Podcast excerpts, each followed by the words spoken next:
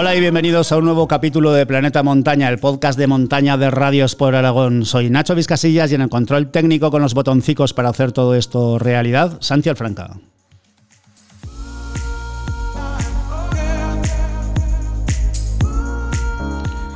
Nos hemos ido al Chaltén, al Parque Nacional Los Glaciares, en la provincia argentina de Santa Cruz, donde se encuentra San Villanueva. El montañero belga ha protagonizado una de las grandes aventuras en lo que llevamos de año al innovar la ruta del FID que en 2014 hicieron Tommy Calweth y Alex Honnold.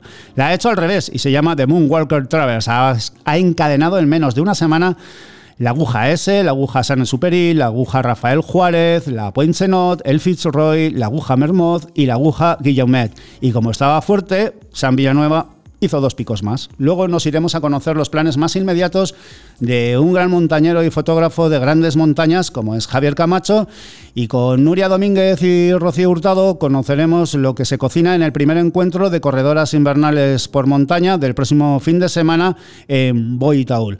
Como sabéis, estamos en iVoox, en Spotify y por supuesto nos podéis escuchar desde nuestra web esporaragón.com. Metemos unas cuñas y arrancamos con Sam Villanueva. Entra en la ciudadela de Jaca y descubrirás parte de nuestra historia. Una fortificación pentagonal única en Europa, conservada tal y como se diseñó en el siglo XVI.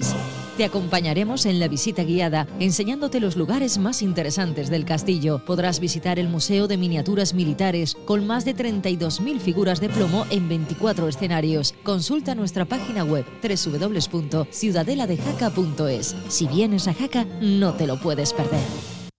Buf, ya verás la factura de la luz del mes que viene. ¿Por qué? ¿No has oído las noticias? Ha subido la luz un montón. Se ha ido por las nubes. Pues yo tengo la luz en energías de Panticosa y se han comprometido a no subirlas durante este año. ¿Ah, sí? Sí, y además el mes de diciembre me descontaron 20 euros en la factura porque habían tenido beneficio durante el año. ¡Qué maravilla! Voy a hacerme ahora mismo. Pues corre, corre. Vete a Foto Barrio en Jaca o Sabiñánigo o entra en energíasdepanticosa.com y date de alta. Además es una empresa de la zona que colabora con muchas asociaciones y clubes del Pirineo. Recuerda Foto Barrio en Jaque y Sabiñánigo o en energíasdepanticosa.es.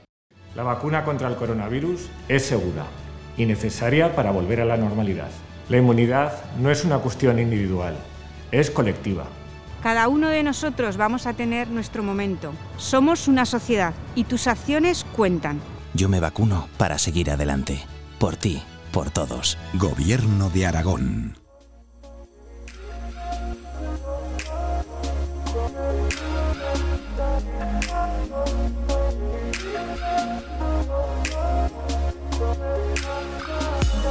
Si bien es cierto que este invierno el Himalaya y en concreto el K2 ha suscitado una gran atención mediática, también lo es que en otro de los grandes territorios de montaña, quizá el que atesora las agujas más bellas del mundo, en la Patagonia, San Villanueva ha sido protagonista de una gran gesta. El montañero belga ha hecho la travesía del FID. La firma así la primera repetición tras hacerla Tommy Caldwell y Alex Honnold en 2014. San Villanueva la hizo sin compañeros de cordada y en sentido inverso, por lo que encadenó la aguja S, la Sana Superi, la Rafael Juárez, la Poinsenot, el Fitzroy, la aguja Mermoz y la aguja Guillaume. Y como estaba tan fuerte, pues además hizo otras dos montañas. San Villanueva se encuentra en el Chaltén, un municipio ubicado en el Parque Nacional de los Glaciares, en la provincia argentina de Santa Cruz, y tengo que agradecer que esté al otro lado del teléfono. San Villanueva, muchísimas gracias por estar en Planeta Montaña. ¿Qué tal estás?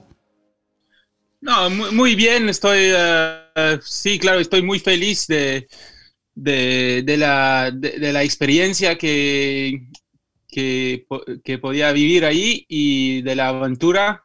Y no, estoy feliz de estar de nuevo en el pueblo y recuperando y disfrutando acá de, ese lugar que es... Eh, que, es hermosa, ese lugar, muy guapa, hay, hay, hay muchas cosas para hacer y, y, no, me encanta estar acá. Me imagino que decías recuperándote porque, porque me imagino que te cansaste bastante, que, que ha sido una travesía bastante dura. Desde, desde aquí, desde los que somos más del valle que de subir una montaña, nos parece que lo que has hecho es algo impresionante. Bueno, sí, la, verdad es que todo fue muy bien. eh, y en el momento no, no, no, no, me parecía, en el momento no me parecía tan duro y, y todo fui muy fluido y disfruté mucho del lugar y, y de, de, la travesía. Y, pero bueno, son seis días que, que estás, uh, sí, que estás uh, a, full dando mucho y, bueno, son seis días de, de larga de escalada y sí, cuando bajé ahí, en realidad cuando bajé ahí empe empezó, empecé a sentir la, el cansancio. ¿Cómo lo celebraste? No, acá, bueno, es, eh, es, es, increíble la reacción de, de todo el mundo, ¿no? Eh, no bueno, y sí, hay, hay gente de todos lados contactándome y felicitándome. Y acá en el pueblo también toda la, toda la gente son, son muy felices y me, me felicitan y están muy contentos para mí. Y sí, hicimos, eh, lo celebramos así en, en, en modo Argentina, ¿no? Con unos asados y, y unas fiestitas y, y ¿no? Eh, sí, pasé, un, ahora hace más que un año que, que, estoy acá en el Chaltén y bueno, la gente acá son, son, uh, son muy, uh, muy buena y buenas. Buenas personas. Eh, hice, sí, buenas personas y hice, hice muchos amigos, ¿no? Acá uh -huh. y y la, la comunidad de, de, escaladores acá en el Chaltén es muy fuerte y, y compartan todo y hay, hay una muy buena onda. Eh, la pandemia de la COVID-19 te sorprendió en el Chaltén, pero ¿cómo se te ocurrió hacer la travesía del FID? ¿Qué originó esta maravillosa aventura? No, creo que como que cuando Tommy y Alex le hicieron, sí, me, me inspiró como la, línea, ¿no? Como es un, gran aventura, es un, y también es una línea muy evidente, y no, sí, era algo así que, que tenía la idea de hacer, pero con, con, con, una, con un compañero de, de acordar. Pero hace mucho que, que, que, quería hacer algo solo también porque, no sé, eh, me inspiró mucho Silvia Vidal, que, que, está muy conocido para hacer expediciones ahí uh, sola, en solitario, a veces 30 días solo en la pared y me gusta mucho su filosofía y su, su manera de, de, acercar esa, ese reto, ¿no? Y por eso yo, yo, tenía ganas de hacer, de hacer un, una aventura solo también, pero, eh, pero tengo el suerte de tener unos compañeros, unas compañeras de Cordada muy fuerte, muy buena, y eh, no es fácil de, de, de, de, partir solo cuando tienes uh -huh. compañeros de Cordada que son tan, tan buenas y, y, y, bueno, ahí ahora este año acá, está, este, este, eh, estar acá solo en, en el Chaltén, bueno, había muchos locales, ¿no? Pero sin mi, mi compañera de cordada eh, normal, eh, era como la ocasión, ¿no? De, de, de, probar algo solo y, y, sí, como me surgió esa idea de, hacer la travesía solo, pero al principio pensaba que era algo irreal, irreal, ¿no? Mucho, demasiado duro de hacer solo, porque en solitario uh -huh. está mucho más lento y todo, y acá eh, eh, el tiempo está muy mal, ¿no? Si tienes una brecha de buen días, eh, muchas muchas veces es cortita, uh -huh.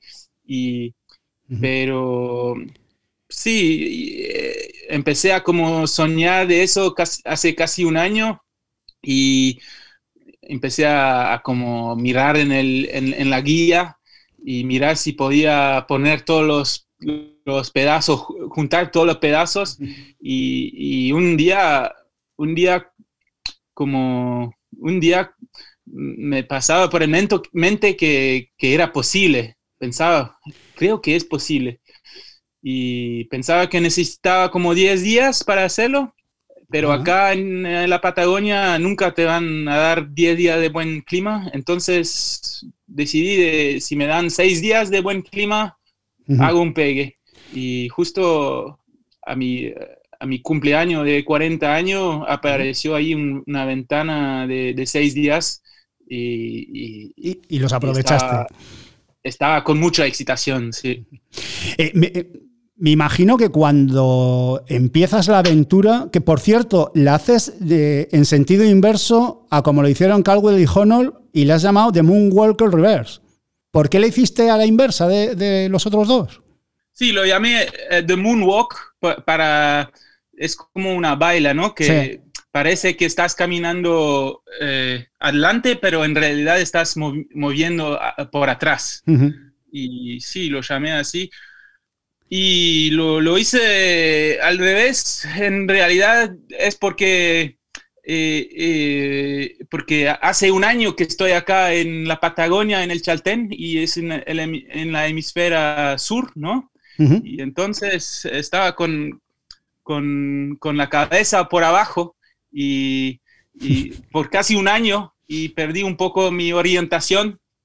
Y, y también, también porque, porque no, no había, eh, nadie, nadie le había hecho, ¿no? Es como una aventura nueva y más por eso. El estilo, la forma de entender la escalada eh, es importante. Le hiciste en solitario, en estilo alpino y en, en seis días. A los siete picos de la travesía del FID añadiste dos más. ¿Por qué? Estabas tan sumamente fuerte que decidiste hacerla más, más fuerte todavía, la travesía. No, estaba ahí, ¿no? Estaba ahí. Esos, esos otros picos que, hice son bastante pequeños y, pasaba abajo de, esa, de esas picos y, y, qué, si, si, no lo, si no lo hacía ahora, ¿cuándo iba a tener la, ah la próxima ocasión de, hacerlo, ¿no? Estaba, estaba justo ahí, no, no, me, no, me, no me costaba mucho. Entonces, para disfrutar un poco de más, más escalada. Eh, empezaste por la aguja de la S y pronto tuviste problemas. He leído en desnivel que unas piedras em, eh, deterioraron la cuerda de 60 metros que llevabas y la tuviste que arreglar. Cuando ocurrió eso, mm, creías que se, te que, se podía quebrar la, aventura, que, que podía impedir que siguieras hacia adelante, porque era tu cuerda para hacer los rappel. Claro, era mi cuerda principal para escalar, para los rappels, para todo.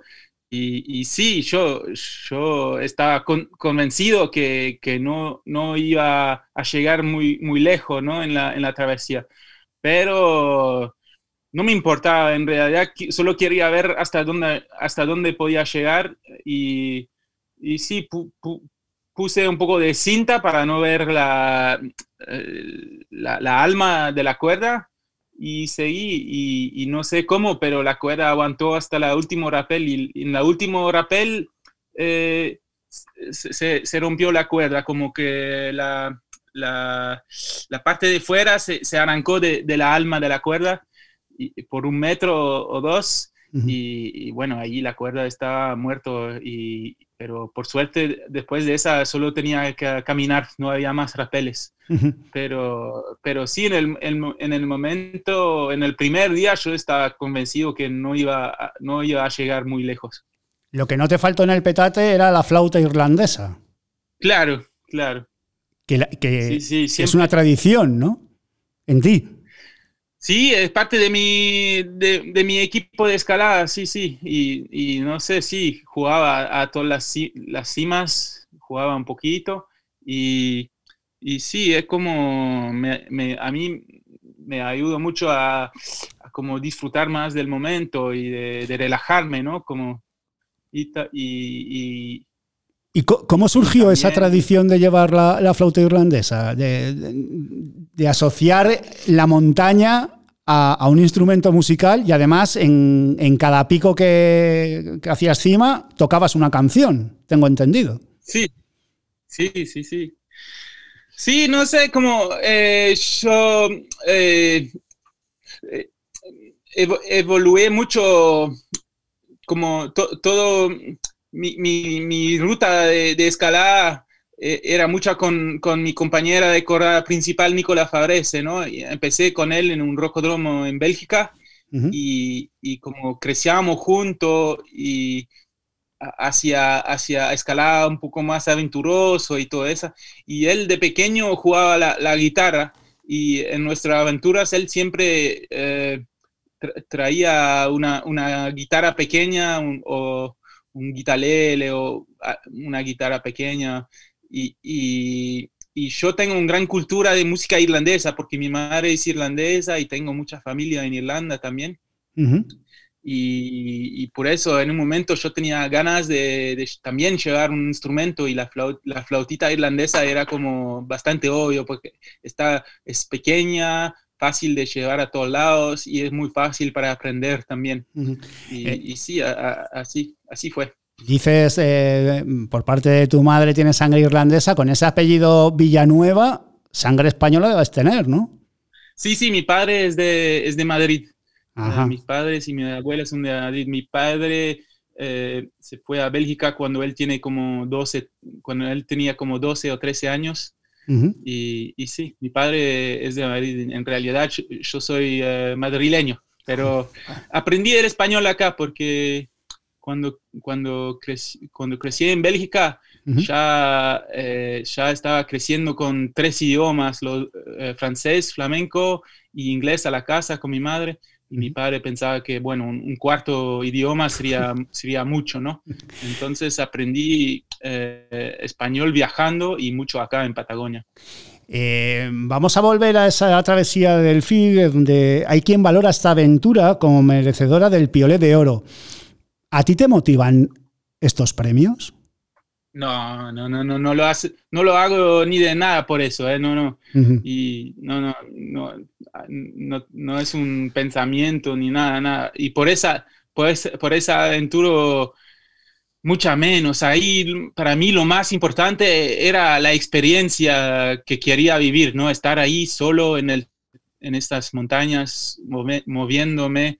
Quería esa, esa, eh, esa experiencia de estar ahí solo en, en en la montaña. Yo, yo no, lo, no, no lo he dicho a, a nadie que, que, iba a hacer esa. ¿eh? Solo el, la mañana antes de irme lo, lo, lo conté a, a, mi amigo Juan acá, que en, en eh, de, de, quien, en el terreno de quien vivo acá. y, y, después a, Rolando Garibotti también, porque quería tener su, eh, tener su opinión sobre sobre las condiciones eh, meteo, meteorológicas. El tiempo, porque, sí, porque él, él, él, sabe mucho de estas cosas. Él es como, eh, sí, es, él es que lo sabe lo, lo más de, de, acá.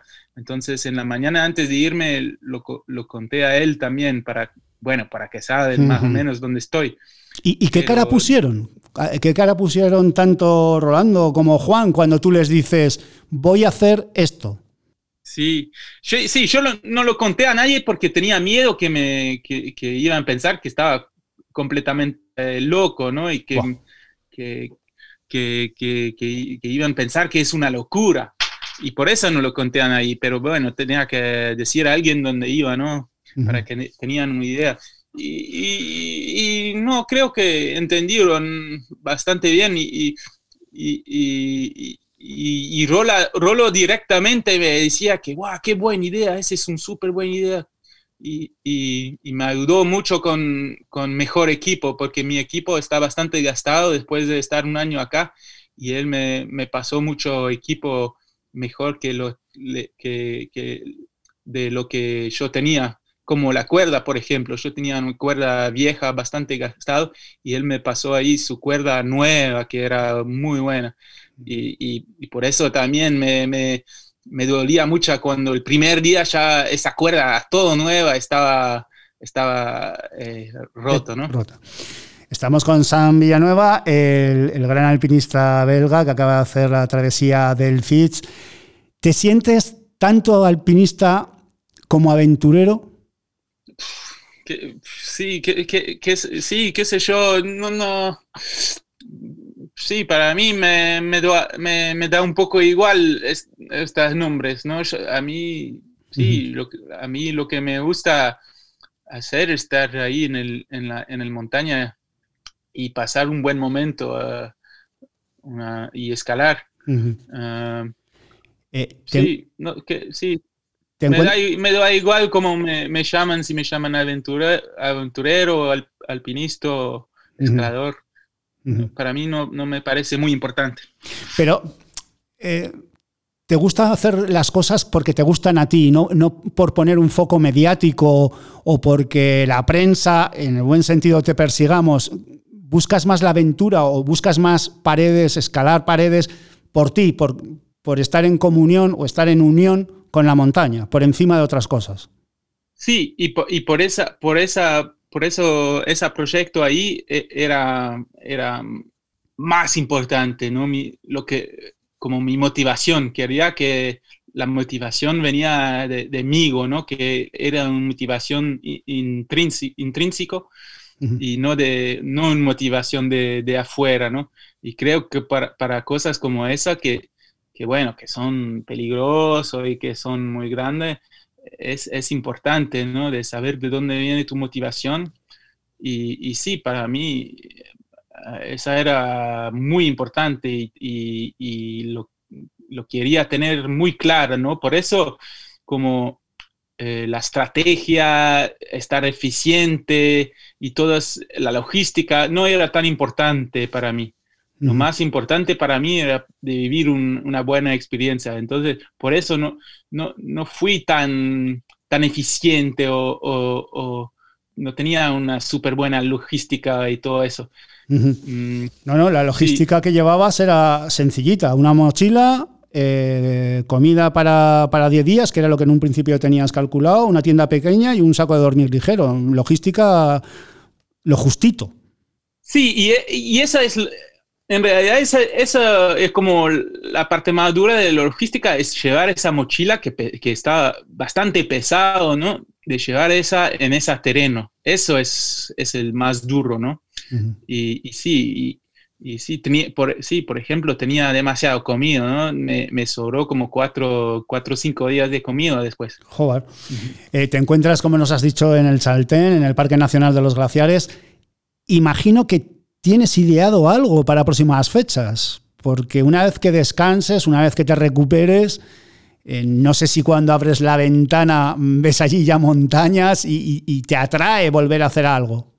Sí, cuando yo cuando cuando cuando cuando hay cuando siento la llamada puede ser que, que responde, sí, sí, sí y, y, sí la próxima semana parece que viene de nuevo algo algo bueno y sí tengo muchas más cosas acá que me gustaría hacer. Me encanta estar en esa en esa sí en estas montañas y no sé me siento como como re bien muy bien cuando estoy escalando ahí arriba, me siente como, como natural, ¿no? Es como hace más que 25 años que escalo y, y, sí, hice muchas aventuras en, lugares aislados y, paredes grandes y, no sé, como en estilo, ese estilo escalar aventuroso es algo en cual me siento muy, muy bien, muy en casa.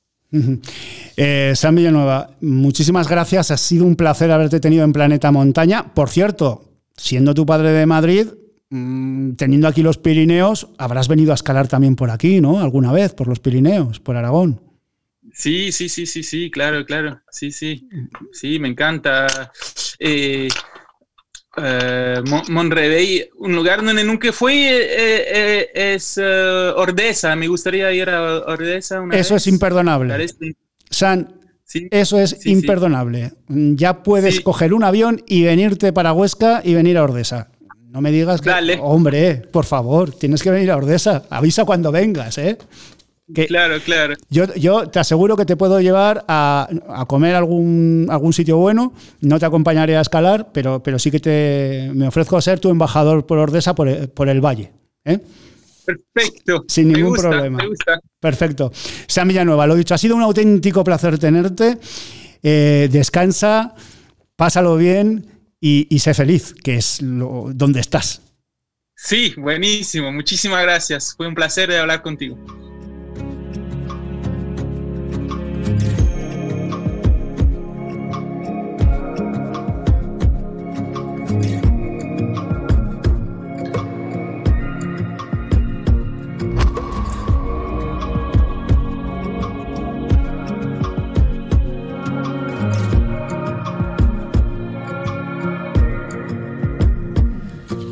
Javier Camacho es uno de nuestros grandes alpinistas y un excepcional fotógrafo de grandes montañas. No sé si me paso de frenada, pero igual ha ganado más de 160 concursos de fotografía.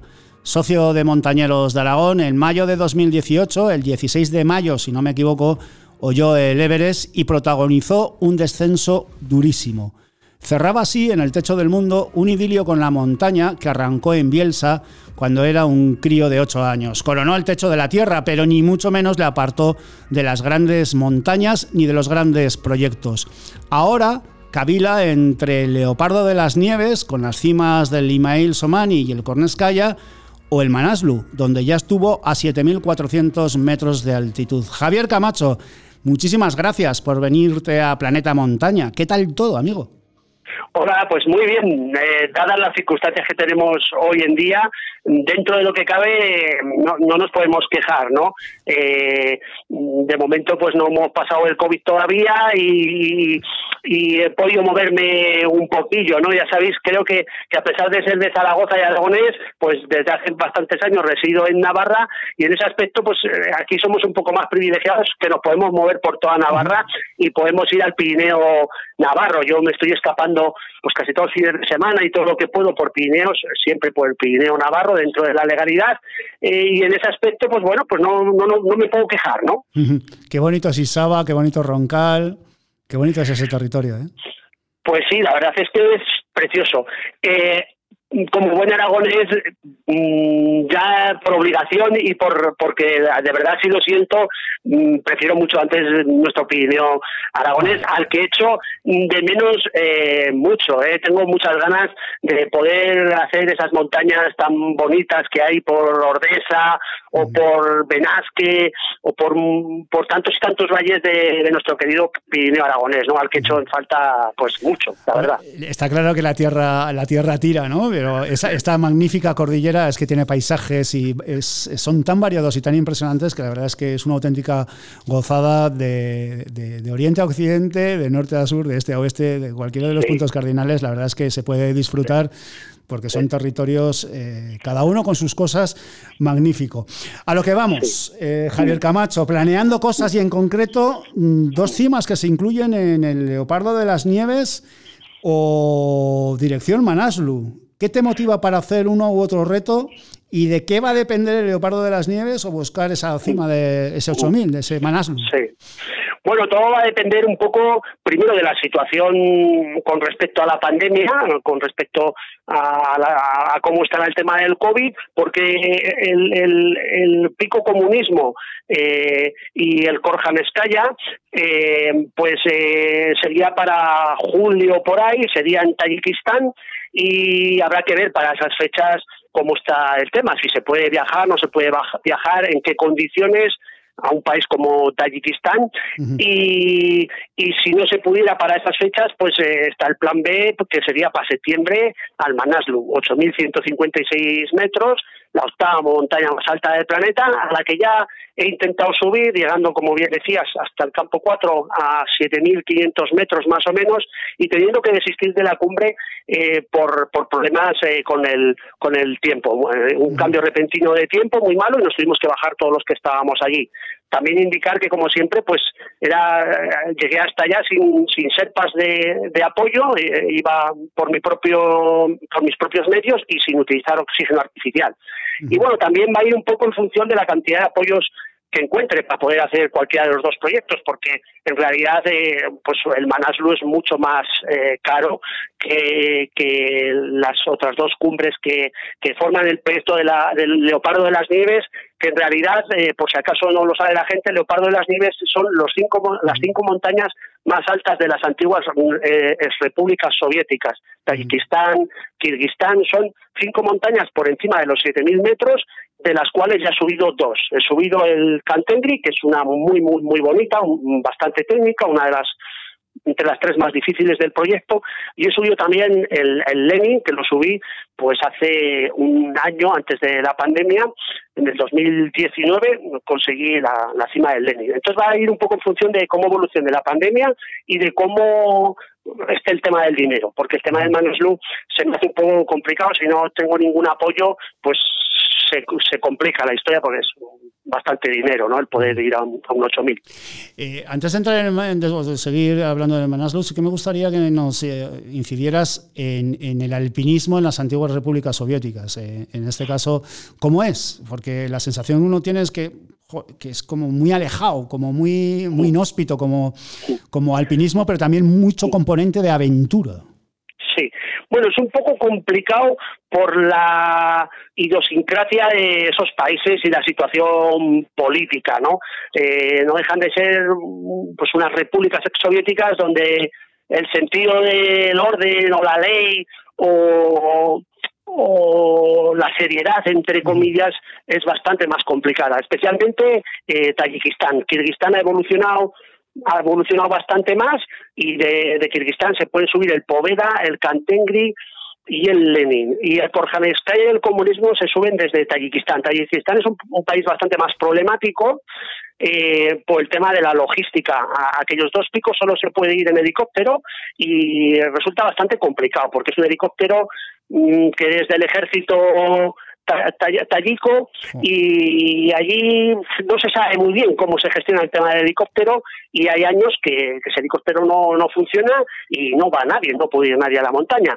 Eh, de hecho, el año pasado cuando intentábamos ir, eh, cuando hice el Lenin al final, era iba a ir al, al, al comunismo y al Korjanskaya pero pues eso, no había helicópteros y nos dijeron que fuéramos igualmente, que seguro que los habría y al final no los llegó a ver nunca, menos mal que no fuimos, porque si no nos hubiéramos quedado sin, sin poder subir a ningún lado. Y entonces, pues bueno, es un poco complicado, ¿no? Luego tiene también su atractivo, ¿no? Pues, pues son países que tampoco están muy muy turistizados, no, va mucha gente. El turismo todavía no, no ha entrado allí. No está muy desarrollado, sí es cierto que en Kirguistán empieza a estar bastante desarrollado porque tienen paisajes muy, muy, muy bonitos y el país está interesando mucho en lavar su cara, en, apoyar y fomentar eh, el turismo porque realmente tienen paisajes preciosos, ¿no?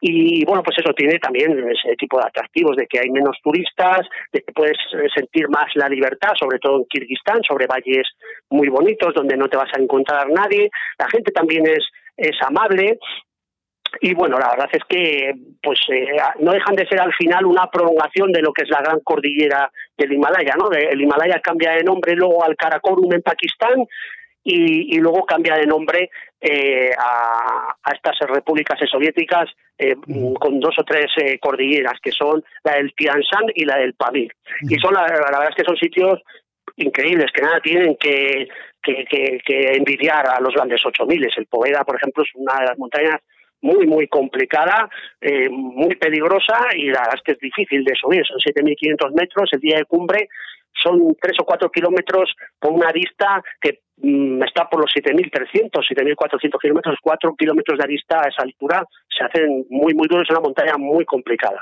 lo que pasa es que, siempre ponemos el foco o la atención mediática en los 8.000 y es que, cabe recordar que es que hay montañas que son mucho más difíciles, lo que pasa es que no tienen esa carga mediática. Con esto los alpinistas tenéis que, que, sortear también a la hora de la, de la, publicidad, ¿no? Perdón, a la hora de los patrocinios. Pues imagino que cuando hablas de un 8.000, bueno, es difícil conseguir un patrocinio, pero posiblemente se abran más las puertas que si dices, no, me voy a un 7000 que tiene una arista así que es muy difícil. Y el otro te dice, pues muy bien, pero esto no es un 8000.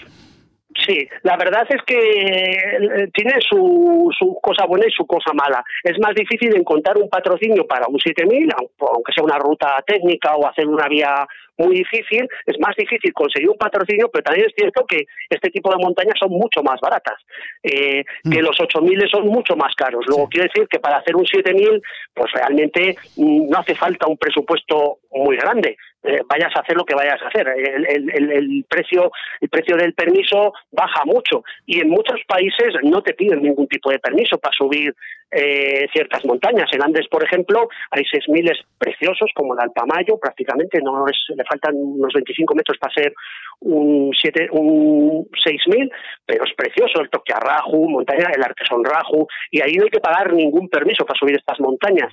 Y, y eso, entonces, un 8.000 pues eh, tal vez sea un poquito más fácil encontrar patrocinio, un pelín más, pero claro, es que el presupuesto no, nada tiene que ver, ¿no? Ahí realmente sí necesitas un apoyo de alguien, porque si no, te lo puedes permitir. Estamos hablando pues de 6.000 euros para arriba.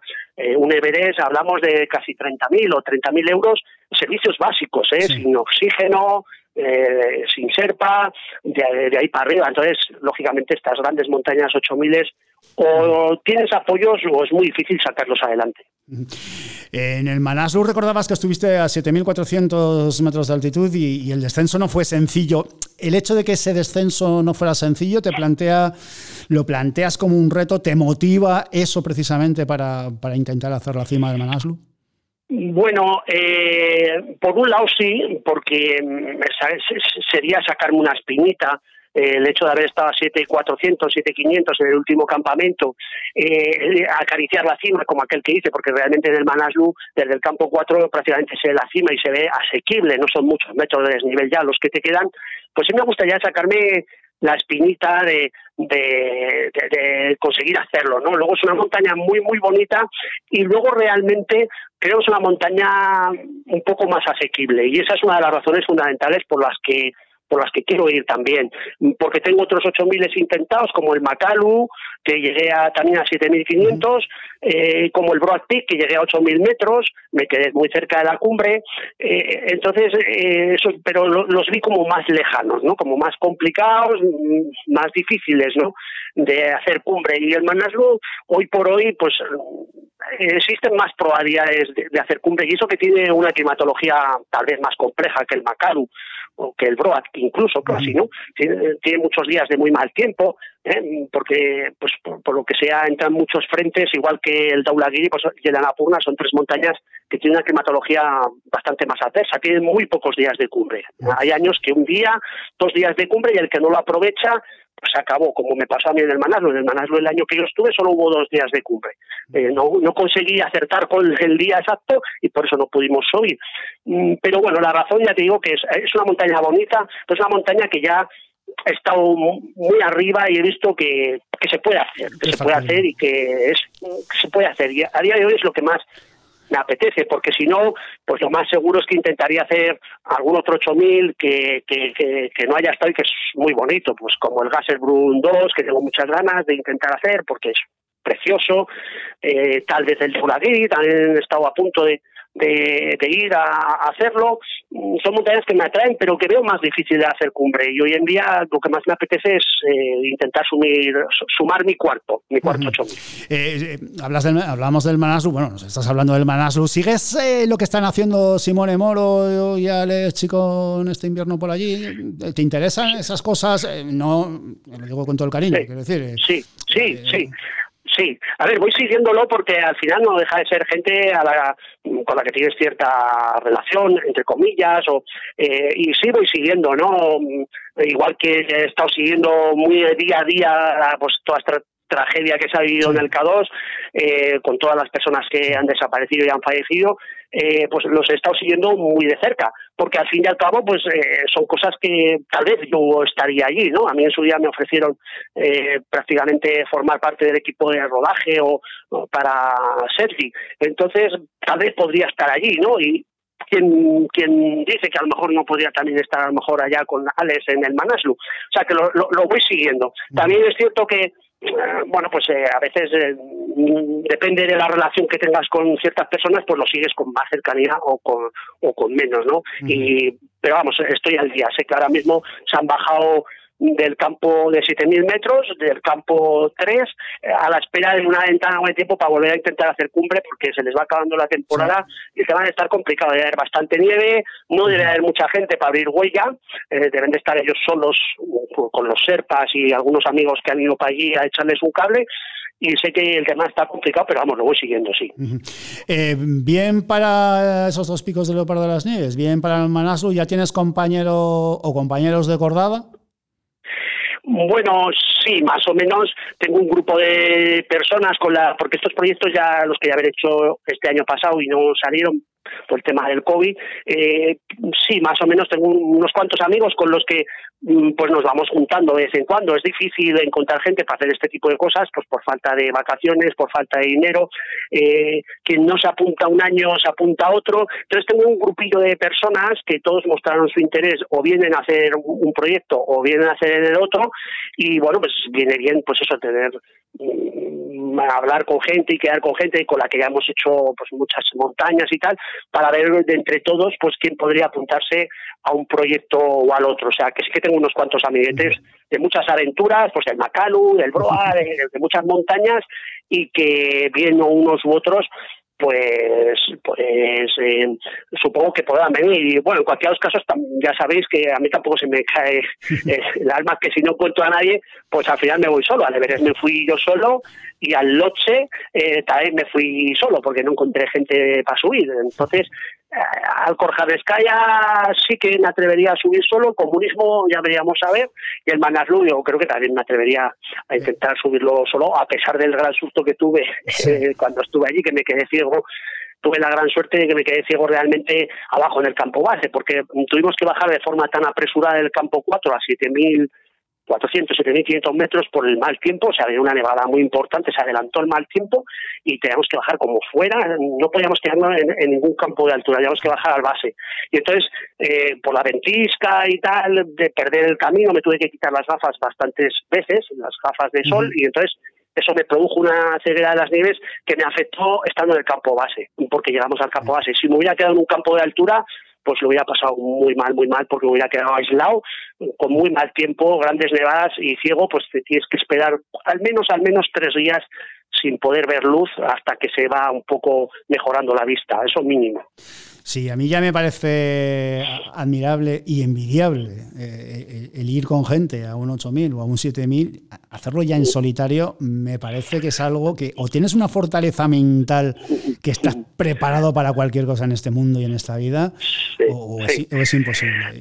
a ver, en realidad, eh, aunque te vayas solo, sabes que no vas a estar solo, que te vas a juntar con gente, pero aún así con todo es, es, eh, es muy, muy distinto. Cuando tú sales con amigos a una montaña, sabes que están contigo y que te van a echar un cable y que puedes confiar en ellos y ellos en ti.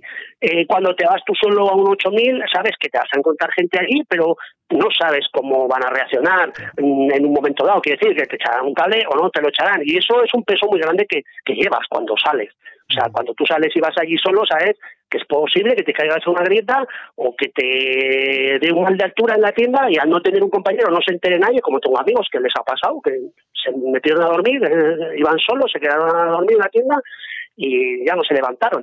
Eh, si, si estás con un compañero al que le puedes decir que te sientes mal, pues te puede echar un cable, puede pedir ayuda, puede darte dexametasona si la necesitas. Entonces, el hecho de ir solo eh, es bastante distinto. Psicológicamente te afecta y bueno, y, tienes que estar preparado para no hablar con la gente mucho tiempo, porque bueno, pues si vas con colegas, pues siempre estás hablando en el camino, para aquí, para allá, si vas solo, pues bueno, yo con el inglés me apaño, pero muy justo y las conversaciones son mínimas. Mm. También es cierto que te permite vivir la montaña de una forma mucho más apasionada y más directa, ¿no? Porque mm. el hecho de ir solo te, te permite vivir esos paisajes pues de una forma mucho más intensa, ¿no?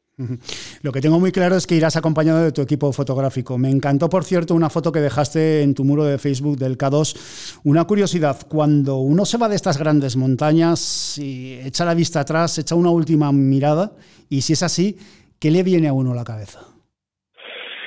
Eh, ¿Te refieres a cuando se vuelve para casa y, te, cuando ya, te vas cuando ya te vas a la montaña hayas hecho o no hayas hecho cumbre. No sé si hay un momento que, lógicamente la tienes a tu espalda si en ese momento te giras y, ves dónde has estado o lo que has intentado. Sí, pues hay una diferencia muy grande entre, entre, que hayas hecho cumbre o no lo hayas hecho, ¿no? Eh, si has hecho cumbre, la verdad es que echar la vista atrás y dices, hostia, eh, yo estuve allá arriba, ¿sabes? Y, y la satisfacción es increíble, ¿sabes? O sea, has terminado lo, por lo que tú fuiste allí. Y tú miras allá y dices el Lotse, lo ves y dices, hostia, o el Everest. Y cuando te marchas, ¿no? Joder, hostia, yo estaba allá arriba, yo subí allá arriba y he bajado, ¿no? Eh, si no has hecho cumbre, eh, la, verdad es que también te das con un sabor de boca y sobre todo cuando ves las fotos después, ¿no? Eh, recuerdas todo el camino que has transitado, que has hecho, eh, pero al final te queda un pequeño, no has conseguido llegar allá arriba, ¿sabes? Entonces es muy distinto que haya subido que no. Y lo que sí es cierto también, sobre todo, si es en un 8000, eh, para mí, eh, habrá gente a lo mejor que no le pase, pero a mí yo cada vez que voy a un 8000 me juro por lo más sagrado que no voy a volver nunca más a otro. Eh, supone un esfuerzo tan realmente increíble en todos los sentidos, a nivel físico, psicológico, eh, en el que realmente siempre que terminas la expedición y miras para atrás y dices, hostia, no vuelvo a otro más, no merece la pena, me voy a ir al Alpamayo, me voy a ir al Cantengue, me voy a a montañas mucho más bonitas y que no te suponen un esfuerzo tan grande, porque hasta 7.000, 7.200 metros, pues bueno, el esfuerzo es grande, pero pero disfrutas. A partir de 7.300, 7.400 metros no disfrutas no más que cuando vuelves a tu casa, ves las fotos y o, vuelves la vista atrás y dices, hostia, yo estuve allá arriba, yo por mis propios medios he subido allí y he podido bajar y he visto un paisaje que, es difícil de expresarlo, ¿no? Eh, salvo que te guste hacer esto, es muy difícil que te, que, te entiendan, ¿no? Y por eso te digo que es muy distinto el que haya subido o no haya subido, o sea una montaña de 8.000 metros o no. La vas al Alpamayo y, y la experiencia ha sido, has disfrutado, hayas hecho cumbre o no. Si la has hecho, mejor. Pero si no la has hecho, has hecho unas fotos, has visto un paisaje increíble, pero no has sufrido en exceso. Hostia, pero un 8000 es que mm, también se te olvida muy rápidamente, ¿eh? también cuando vuelves a casa y estás otra vez más tranquilo, sosegado, ves las fotos y se joder, y se te olvida todo el sufrimiento que has pasado para subir a un 8000, eh, dices, mm, venga, que tampoco era para tanto, ¿sabes? Entonces vuelves otra vez a hacer planes para ir a otro. Yo realmente me, me, me he jurado varias veces mm, no volver más a un 8000 cuando cuando el, el, terremoto de, de, Nepal que me pilló en el campo de Everest que tuve una experiencia muy muy muy jodida allí pues dije no vuelvo a otro más y al poco tiempo volví al noche yo solo y cuando conseguí hacer el noche dije hostia no vuelvo a un 8000 nunca más jamás se me ofreció la posibilidad de ir al Everest y ya estaba yendo al Everest. Entonces, me ha pasado ya varias veces que, que, me prometo a mí mismo no volver y luego al final es como una droga que te llama, ¿no? que las montañas nos llaman y nosotros tenemos que acudir a la llamada. Por eso, ¿qué es lo que, qué es lo que te motiva? Y lo de, lo de lo que dices, de lo mal que lo has pasado en ese descenso del Everest, de lo mal que lo has pasado en otras montañas, y vuelves. ¿Qué es lo que te motiva? te olvida se te olvida, te quedas con lo bonito, con la, con lo bueno, te quedas con lo bueno de, de, toda la experiencia que tú has tenido allá y lo malo se te olvida, ¿no? El cansancio, la sed, eh, los problemas, si has perdido a algún compañero, todo eso pues lo vas olvidando con el paso del tiempo y a la semana, semana y pico ya te has quedado solo con lo bonito, ¿no? Los paisajes, las estrellas, las montañas, eh, la gran experiencia, ¿no? La buena gente que has conocido allí, te quedas con lo bueno. Yo creo que nos pasa en más cosas y en más sitios de la vida, ¿no? Pero a mí, especialmente en las montañas, me pasa. al hilo de esa foto que, te preguntaba del K2, una montaña que en el pie de foto la describes como la montaña perfecta, he, leído, y, esto es entre comillas abro comillas, eh, no me planteo ir al K2, estuve intentando hace unos años la de al lado, el Broad Peak, de 8.051 metros, cierro comillas. Esto me permite preguntarte cómo diseñas una expedición, porque la impresión es que tu cabeza va por delante de tu corazón, la razón por encima de la pasión. Sí, procuro, procuro hacerlo y más lógicamente desde que tienes responsabilidades. Quiero decir que cuando eres joven y no tienes muchas responsabilidades familiares, me refiero, pues bueno, eh, uno sueña eh, con que igual podría subir un día al K2, ¿no? O el Annapurna, por ejemplo, por decir otro monte. Pero conforme te vas echando peso en la mochila y no eres tú solo el que yo es en mi caso, ¿eh? sabiendo que corro un riesgo muy grande cada vez que voy allá, pero procuro intentar de alguna manera mantener ese riesgo. Yo sé, me gustaría, claro que me gustaría subir el K2, intentarlo, ¿no? Pero mm, creo que, que es una.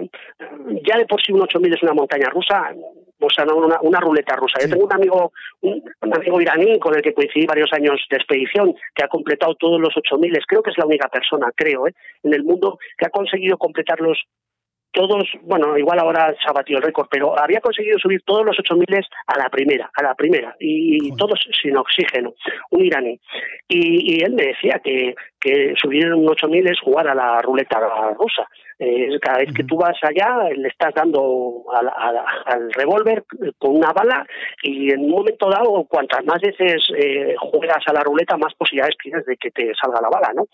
Y él me, lo decía por su experiencia, ¿no? Había perdido muchos amigos, mismo que yo he perdido bastantes conocidos, pues eh, sabes que corres un riesgo grande. Y entre comillas, a la hora de seleccionar las montañas que tú que tú quieres subir, pues procuras conocer sus riesgos y no elegir, pues de alguna manera, ese tipo de montañas que sabes que, que, son bastante más peligrosas. Eh, de esta gente que ahora ha desaparecido allí o eh, hay algunos que ya la hayan subido en verano.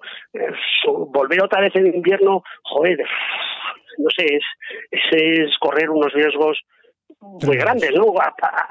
con la pasión que tenemos, yo entiendo, pero yo procuro mantenerla un poco, mm, pues, pues eso, pues elegir montañas con los problemas que tienen, ¿eh? que te digo que no, no, sabemos dónde tenemos nuestro destino. Yo conozco grandes alpinistas que han hecho Urgester últimamente, ha hecho rutas increíbles, montañas espectaculares, y tuvo un accidente en una de las más fáciles que haya hecho, por la ruta normal del Nurse es el destino un poco, ¿no? Pero te quiero decir que, que yo en ese aspecto, a la hora de elegir una montaña, pues procuro, entre comillas, eh, elegir las que yo considero que son menos peligrosas hasta cierto punto y son un poco más asequibles.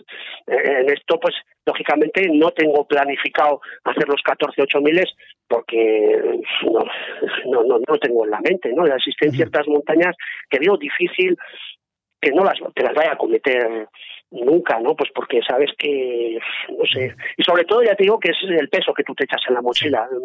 Ahora que tengo familia, niños, ya son más mayores y tal, pues bastante sufrimiento es el ir a un Everest y quedarte ciego prácticamente, o a un Manaslu, que son montañas relativamente no tan peligrosas como las otras, como para elegir, pues eso, una napurna, un, sabes que es que el revólver tiene más de una bala cargada. Está claro.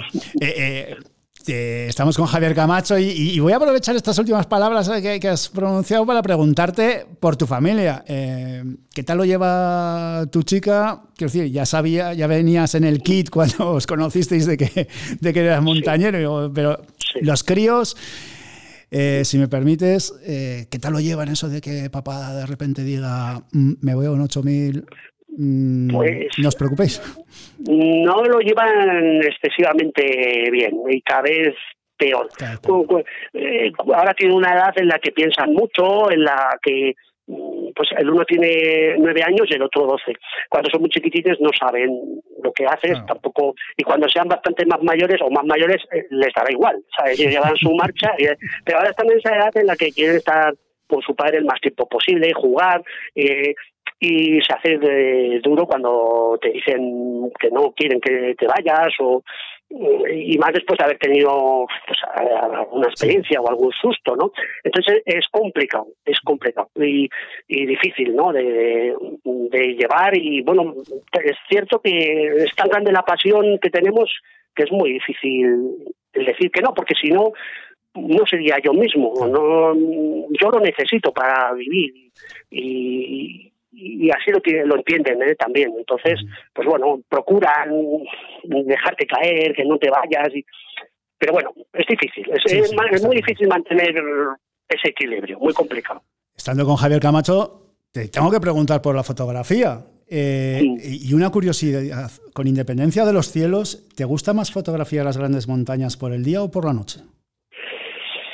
Pues eh, a mí el momento que más me gusta para hacer fotografías es el atardecer.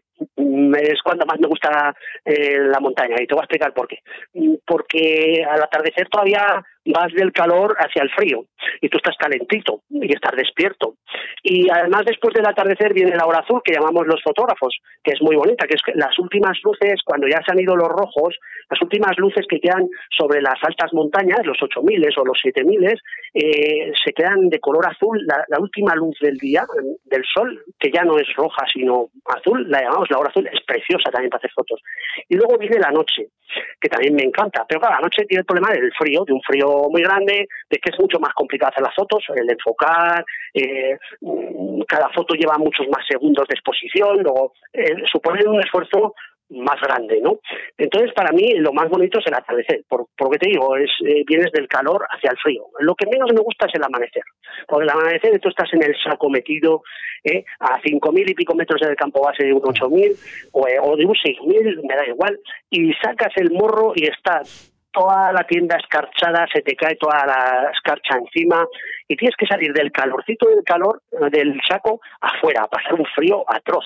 ¿eh? Entre las manos se te quedan heladas, los pies se te quedan helados cuando no te mueves mucho y, entonces hace mucho frío. Y luego el momento bonito dura muy poco, por el amanecer enseguida pasa rol y ya las luces se van y ya se acabó. Entonces, por eso a mí personalmente me gusta más el atardecer, es que es lo que más me gusta, porque es el, que menos esfuerzo me cuesta y porque además luego te permite acceder a, la hora azul y a la, a la noche, ¿no? La noche me gusta mucho, pero es muy duro, muy duro, muy duro y requiere pues una motivación muy, muy, muy grande eh, para hacer esas fotos, eh, levantarte a las 4 de la mañana en campo base de Everest a 5.400, 5.500 metros, con un frío atroz, hacer fotos que tardan mucho rato, una circumpolar de 20 minutos, 20 minutos allá haciendo una foto con un frío, sí, te permite ver las estrellas increíbles sin contaminación lumínica, ver las lucecitas de las personas allá a lo lejos, te invita a pensar muchas cosas sobre la vida, sobre, sobre qué nos lleva a nosotros allí,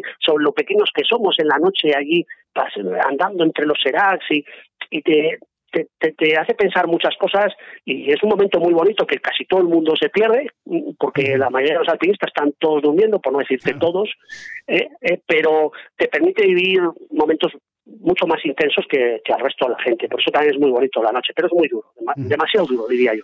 Y por último, seguro que más de uno de los que escuchan este podcast Planeta Montaña querrás saber qué material llevas cuando vas a fotografiar esos, esos grandes espacios. Sí, bueno, pues eh, eh, mucha gente ya sabe que yo suelo utilizar un sistema micro cuatro tercios que son un sensor más chiquitito de Olympus, que trabajo con Olympus por el, peso y la fiabilidad de los equipos, me permite llevar los objetivos que necesito y, subirlos hasta alturas muy grandes o irme de viaje a muchos sitios, a Islandia, a Finlandia, siempre con mi equipo fotográfico. Al final llevas mucho equipo entre eh, tienda de campaña, el saco, el no sé qué, no sé cuál, acabas llevándote menos cosas de las que necesitas. Y entonces, para mí, eh, el sistema micro cuatro tercios y en especial el de Olympus, pues el que me, por su fiabilidad sobre todo y muchas otras características que tiene, es el que mejor se, se, acopla a mi trabajo. Y bueno, luego en cuestión de, de material, pues suelo utilizar, que es muy importante también, sobre todo para fotografía, la gente que se va al Baikal, a sitios últimamente a sitios muy chulos a hacer fotografías, a Islandia de las auroras boreales o Noruega, pues suelo utilizar siempre pues eh, como marca de pluma, la, para mí la mejor pluma del mercado es de rap y, bueno, aparte de que me echa un cable, pues eh, para mí es el material que utilizo, sus chaquetas, sus pantalones, sus guantes, para aguantar estas temperaturas tan extremas eh, hasta en el techo del mundo, ¿no? Y para hacer fotografías es el material que yo estoy utilizando. Javier Camacho, que muchísimas gracias por haber estado en Planeta Montaña y espero que todos tus objetivos se cierren y por aquí nos los cuentes, que ha sido un auténtico placer. Nos vemos. Muy bien, un placer para mí también. Muchas gracias por haberme dado la oportunidad de estar con todos vosotros y espero que hayáis pasado un buen ratito como lo he pasado yo. Seguro que sí.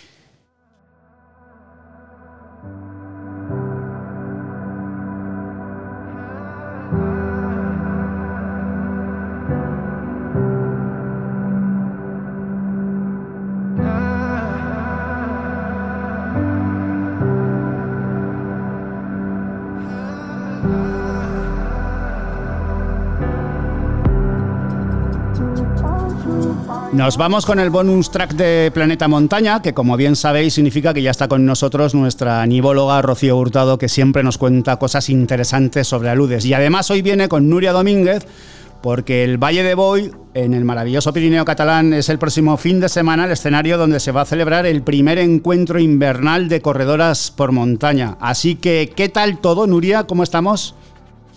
Hola, buenos días. Pues todo perfectamente. Ahí preparando la actividad y con ilusión ya. ¿Qué tal, Rocío? Yo, fenomenal. de viernes, Qué bien. Estupendo. Eh, Nuria Domínguez, primer encuentro invernal de corredoras por montaña. Parece que ser que esto de que soplan nuevos vientos de la FEDME es así. Lo digo por el hecho de que como es el primer encuentro, significa que antes no había nada. Así que la primera pregunta es la lógica, creo yo. ¿Por qué este encuentro? ¿Por qué habéis organizado este encuentro? Muy bien, pues básicamente este encuentro es un poco respuesta, respuesta por parte de la mujer, pues bueno, a la necesidad de acudir a diferentes actividades. La verdad es que el encuentro de carreras por montaña en sí, que surgió pues bueno hace cuatro años, ya dentro de lo que es el, programa Mujer y Deporte, subvencionado por el Consejo Superior de Deportes, un programa en el que siempre nos hemos, pues bueno, pues presentado a diferentes actividades, entre ellas, pues bueno, a mí me surgió el tema del encuentro de corredoras por montaña. Hasta el momento, en las cuatro ediciones anteriores, ha sido siempre estival. Los dos primeros años era sobre todo para ver cómo respondían las mujeres, si querían participar, si les interesaba, si les motivaba, viendo que, pues bueno, eh, pues su capacidad de respuesta, pues como decía antes, ha sido pues muy buena, lo demandan y se necesitan incluso hasta más, pues más plazas, pues ya el año pasado, en el mes de septiembre, pues yo lancé esta propuesta de para este año, si era posible, pues hacer un invernal, ya que había uno estival, pues un invernal y poder así, pues dar más plazas y que la gente fuera a la montaña tanto en verano como en invierno. Contáis con Rocío Hurtado para conocer mejor los peligros de la montaña invernal. Rocío, no nos des la masterclass que vas a dar en Boy, pero píntanos por encima. ¿Qué es lo que les vas a, explicar? Hemos estado hablando, Nuria y yo, de qué cosas podían ser interesantes para gente que se mueve en la montaña en invierno, pero claro, también realizan una actividad un poco diferente al esquí, a las raquetas, al alpinismo, pero seguro que acaban alcanzando las pendientes y las cotas donde puede haber problemas. Y como es el primer encuentro invernal, pues buscábamos algo que fuera bastante asequible. Con lo cual vamos a hablar de todos aquellos mitos que circulan de cuando hace frío no caen avalanchas. Si hay alto no grites porque pueden caer avalanchas. Todas esas cosas que no sabes si es verdad o mentira, pues vamos a desvelar lo que son la verdad y la mentira. O sea, hacer que caigan algunos mitos y que otros digamos, anda, pues eso no lo sabía. y luego otra actividad muy básica pero esencial que es aprender a preparar una salida de montaña en invierno, donde tenemos que coger la información, qué información es relevante, cómo tenemos que planificar, eh, aprender a identificar cuáles son las zonas más peligrosas, por lo menos en esta fase de planificación. Y un poco por ahí van las cosas. Eh, Nuria, para apuntarse quedan plazas. Por el tema de la COVID ha sido más difícil completarlas. ¿Dónde apuntarse? Porque creo que el plazo además termina hoy viernes. Pues siempre se establecen plazos pues prácticamente hasta la semana anterior. Pero es cierto que, pues mira, este año en un día no había plazas, había lista de espera. Y en los años anteriores, pues es que el año pasado también, en día, día y medio. Con lo cual, pues la gente se puede apuntar, están todas invitadas a intentarlo porque también esa lista de espera se mueve porque es normal, ¿no? Las personas tienen sus circunstancias, eh, suceden cosas y siempre hay alguna baja de última hora. Para el presente encuentro, pues ahora mismo ha habido tres bajas, hay seguidas por lesión y, bueno, pues eh, la lista de espera se mueve. Entonces, eh, pues bueno, en la página web, en, en, las redes sociales de la FEDME, en Canal FEDME, ahí entrando arriba en convocatoria o encuentro invernal de corredoras por montaña, directamente te sale pues bueno, la manera de ahora mismo de entrar en esa lista de espera. Eh, Rocío, tengo que confesar que igual la pregunta es muy, simple, pero, pero te la tengo que hacer. ¿Correr sobre la nieve presenta mayor peligro que otra práctica deportiva si lo hace sobre laderas inestables? Mm, esa es una pregunta trampa. A que te respondo, depende. pues, pues, eh, hombre, pienso, por ejemplo, que cuando te mueves con esquís, con split o con raquetas, al final la superficie sobre la que repartes el peso es más grande, entonces te hundes menos. Pero eh, yo creo que no necesariamente. No necesariamente. Va a depender siempre mucho de las condiciones de, la nieve, de cómo nos movamos, de si eh, vamos más agrupados, menos.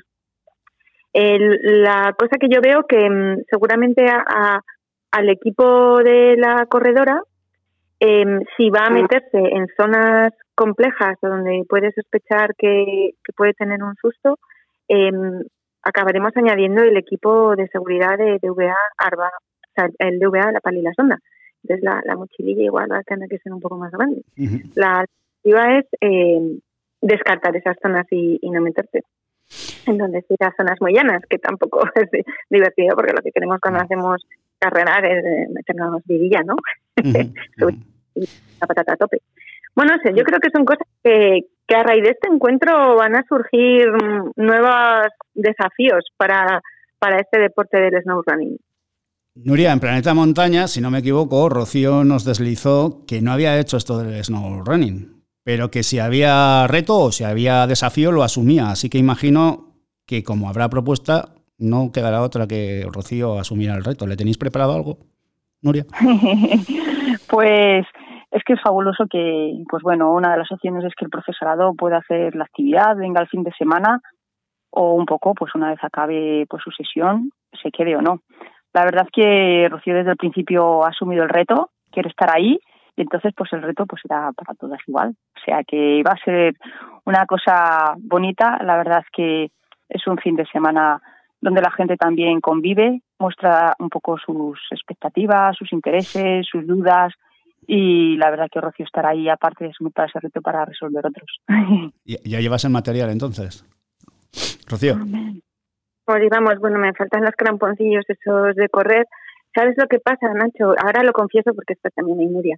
Que yo así de pinta tengo pinta de tranquilona y demás. Pero es ponerme una línea de salida y me transformo en un chungo que eso de entrar la última no, no lo concibo. ya veréis, ya veréis. Eres un animal competitivo, ¿eh? Es lo peor. Nos vamos, pero sí que me gustaría que nos ajustarais alguna cosita que es independiente para chicos que para chicas. Eh, la primera es, ¿qué tengo que hacer cuando decido correr sobre la nieve? Cuando se me cruzan los cables, y me permitís decirlo así con todo el cariño, y digo, mañana me voy, o pasado mañana me voy a correr sobre nieve. Pero claro, esa primera vez, mm, ¿qué es lo que tengo que hacer? ¿Cómo lo tengo que afrontar? Eh, Hmm. Nuria. Yo creo que lo principal ahora mismo eh, siempre nos movemos en el ámbito de seguridad, tanto siendo corredores o como no. Entonces, el corredor por montaña, pues partiendo de esa base, pues bueno, eh, lo que se fuera con alguien, que se fuera a un dominio esquiable, a una zona de esquí de fondo, una zona controlada, Luego, sobre todo, que lleve su material específico, tanto de seguridad, que puede ser, no va a ir con un arba, porque en este caso si está en una estación de esquí no sería necesario, pero sí puede llevar, pues bueno, a pesar de ser un corredor, pues tiene que llevar su material invernal, esto es importante, ¿no? Unas zapatillas apropiadas, porque los pies, la verdad, que se quedan, se quedan fríos. Luego elegiría, pues, un tipo de crampón. Ahí se tendría que dejar asesorar, porque es verdad que los mini crampones, pues hay diferentes tipos. Entonces, en función un poquito de pues esto mismo, de la mayor adherencia, de la mayor seguridad, hay un tipo de crampón u otro, incluso más ligero, más pesado, una cosa intermedia estaría bien, una cosa que de seguridad, una cosa que no pese demasiado, ¿no? Y luego a partir de ahí, pues yo eh, lo que intentaría, pues un poquito plasmarle ese que disfrute, disfrute de la actividad, que no vaya con la idea de, boom, salir a correr y ya, que intente practicar las técnicas básicas, un poquito empezando andando, empezando corriendo, probando el equilibrio, el desequilibrio, las diferentes técnicas de subir, de bajar y soltarse progresivamente. Es un tipo de aprendizaje a medio y largo plazo, donde la nieve pues no es estable y hoy un día la nieve está de una manera, corre de una manera y el otro día está de otra manera y cambia la técnica. Y bueno, pues al final adaptarte a un nuevo medio, adaptarte a un material y sobre todo pues disfrutar de aquello un poco que te llame la atención, ¿no? En este caso, pues correr con los mini crampones. A mí es que me da la sensación de que esto es un poco complicado, ¿eh? Que, es muy bonito, pero que tiene que ser un poco complicado, no, no tan sencillo como, como podría parecer en, un, en momento, ¿no? Es muy sencillito, es muy sencillo, porque es un sistema ligero, es un sistema de gomas por arriba y por abajo lo que tiene pues es un sistema de puntas. Claro, la diferencia entre un crampón de alpinismo o de otro tipo más de alta montaña es la rigidez, la rigidez y el peso. No es una estructura única, no es una placa única, con lo cual eh, la placa delantera de la placa trasera pues te permite tener el tobillo móvil. Eso facilita básicamente que el pie vaya libre y que simplemente lleves algo allí en los pies, pero yo te animo también. Es sencillo. Podemos quedar un día sin problema, ¿eh? Perfecto. En cuanto, en cuanto llegue a los 90 kilos, me pongo unos crampones para correr. Hasta entonces, hasta entonces tengo excusa para no hacer muchas cosas. No te escaques, no te escaques. Yo que Rocío no soy un animal competitivo, para que no vamos a engañar. Yo, si queréis, luego quedamos para echar una cerveza, eso sí. también, también. Eh, nos vamos, os recuerdo que 5, 6 y 7 de marzo en Taúl, en el maravilloso Pirineo Irardense, primer encuentro invernal de corredoras por montaña. El plazo acaba hoy viernes, pero que os podéis seguir apuntando por si acaso, así que se me den prisa para, estar allí en, en Para más info, en la página web de la FEDME. Nuria, un auténtico placer. Rocío, te espero la próxima semana. Igualmente, muchas gracias.